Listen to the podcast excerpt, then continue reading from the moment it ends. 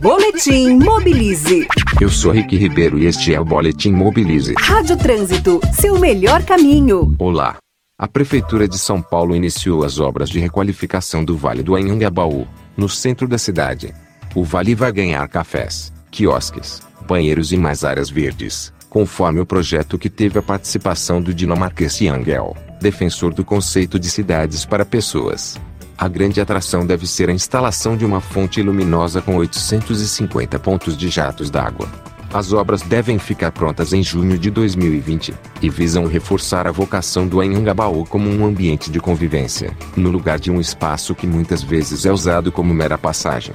Este é um dos 34 projetos de revitalização do centro, que envolvem ainda a recuperação dos calçadões do Triângulo Histórico, a renovação do Largo do Arushi e a criação dos parques Augusto e Minhocão, entre outras ações. Nas cidades mais importantes do mundo, a região central é muito valorizada e palco de encontro para moradores e turistas.